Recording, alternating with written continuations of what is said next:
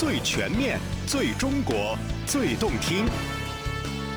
翻越多彩神州，感受今日中国，揽胜华夏风情，聆听城市韵律。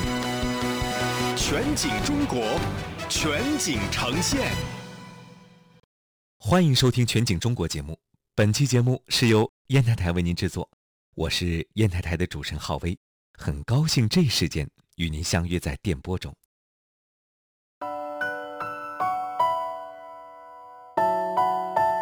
一九四一年，在昆明一座市井小院，老舍先生听到了扎福熙和彭志清的琴箫合奏，琴箫之音洗去了处境的不洁。老舍感觉大家的心里却发出了香味儿。恰好，老舍也曾是螳螂拳的爱好者，一度他每天起床的第一件事就是练拳。可能武术也有自己的独特香味吧。因为武术的香味，俄美传统螳螂学研究总会会长马永光不远万里来到了烟台。他对照着螳螂拳大师梁学香留下的拳谱，可使游泳，逐字逐句地讨教技术理论。因为武术的香味，烟台市武协螳螂拳传承人孙德。以拳养心，感悟到人生的哲学。至近者非携手而协意，至久者非处事而处情，至善者非施恩而施心。虽不比心中香味，却一样是从生命的深处发出的感情。烟台市武术协会副书记杨洪志。介绍说，螳螂拳不仅是一个知识型的拳种、积极性的拳种，同时也是中国传统文化的载体。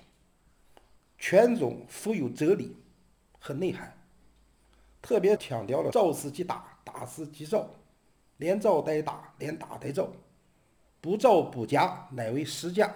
若还招假，只是离假。的独特的螳螂拳的手法特点和它积极特点。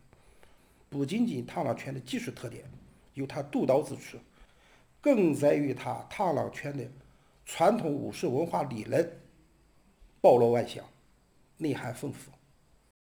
初见螳螂拳是在烟台七星螳螂拳武馆和梅花螳螂拳馆，只见舞者两个前臂勾搂挂劈，快速灵巧，腰身扬俯拧旋。灵活多变，步伐踏实稳固，闪展腾挪，可见螳螂拳在演练时是一类长短兼备、刚柔相济、勇猛快速的拳术。烟台市武术协会副书记杨洪志介绍说：“螳螂拳的起源还是要从咱们烟台说起。螳螂拳起源于我们山东烟台，有史可查的就是由李冰孝是得到。”下道传承，传赵卓，再传梁学相。梁学相是于道光年间开始传承螳螂拳，在民间广泛传承。明末清初之后，历代武术行家将毕生所长凝结于对螳螂拳的总结提炼和创新发展中。仅依拳谱所在，就有十八家拳祖姓名之说。螳螂拳流派。辨识歌诀云：“太极螳螂辟阴阳，梅花运柔而成刚。五峰两点是七星，五毒俱全为光板。新意源出六合拳，混元一气经手传。太极螳螂、梅花螳螂、七星螳螂、六合螳螂、小架螳螂，单从这些名字便足以窥见。”螳螂拳不同流派所具有的鲜明特色。清末明初，武术兴盛，螳螂拳成为中国十大名拳之一。螳螂拳之所以能够发展到今天的十几个流派，与螳螂拳的影响力也是密不可分的。烟台市武术协会副书记杨洪志说：“螳螂拳作为拳法的一种，意义非凡。二零零八年，烟台螳螂拳也列入了第二批国家非物质文化遗产的名录。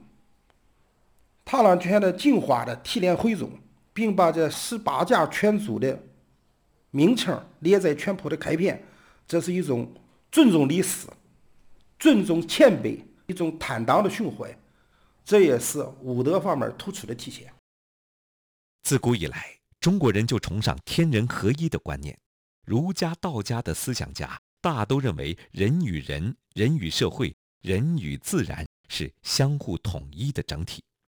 这种观念也影响着形成于中华大地的各类文化形态。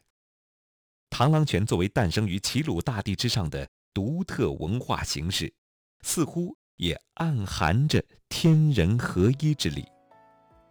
舞者以螳螂前臂的锯齿为原型，创编出的螳螂拳手型，依据螳螂前臂的弯曲形态，形成似直非直的动作形态。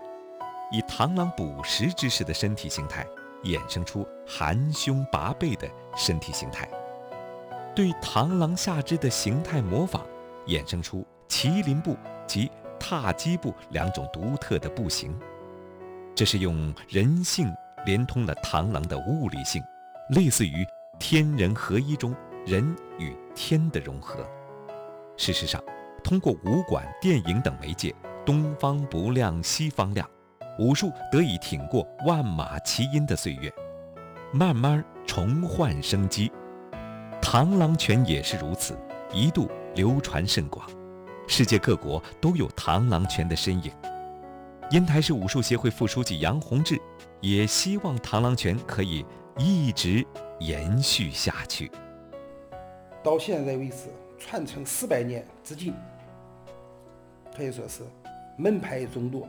传承人遍布世界各地，希望全世界所有的螳螂拳爱好者共同的捍卫、传承、保护螳螂拳。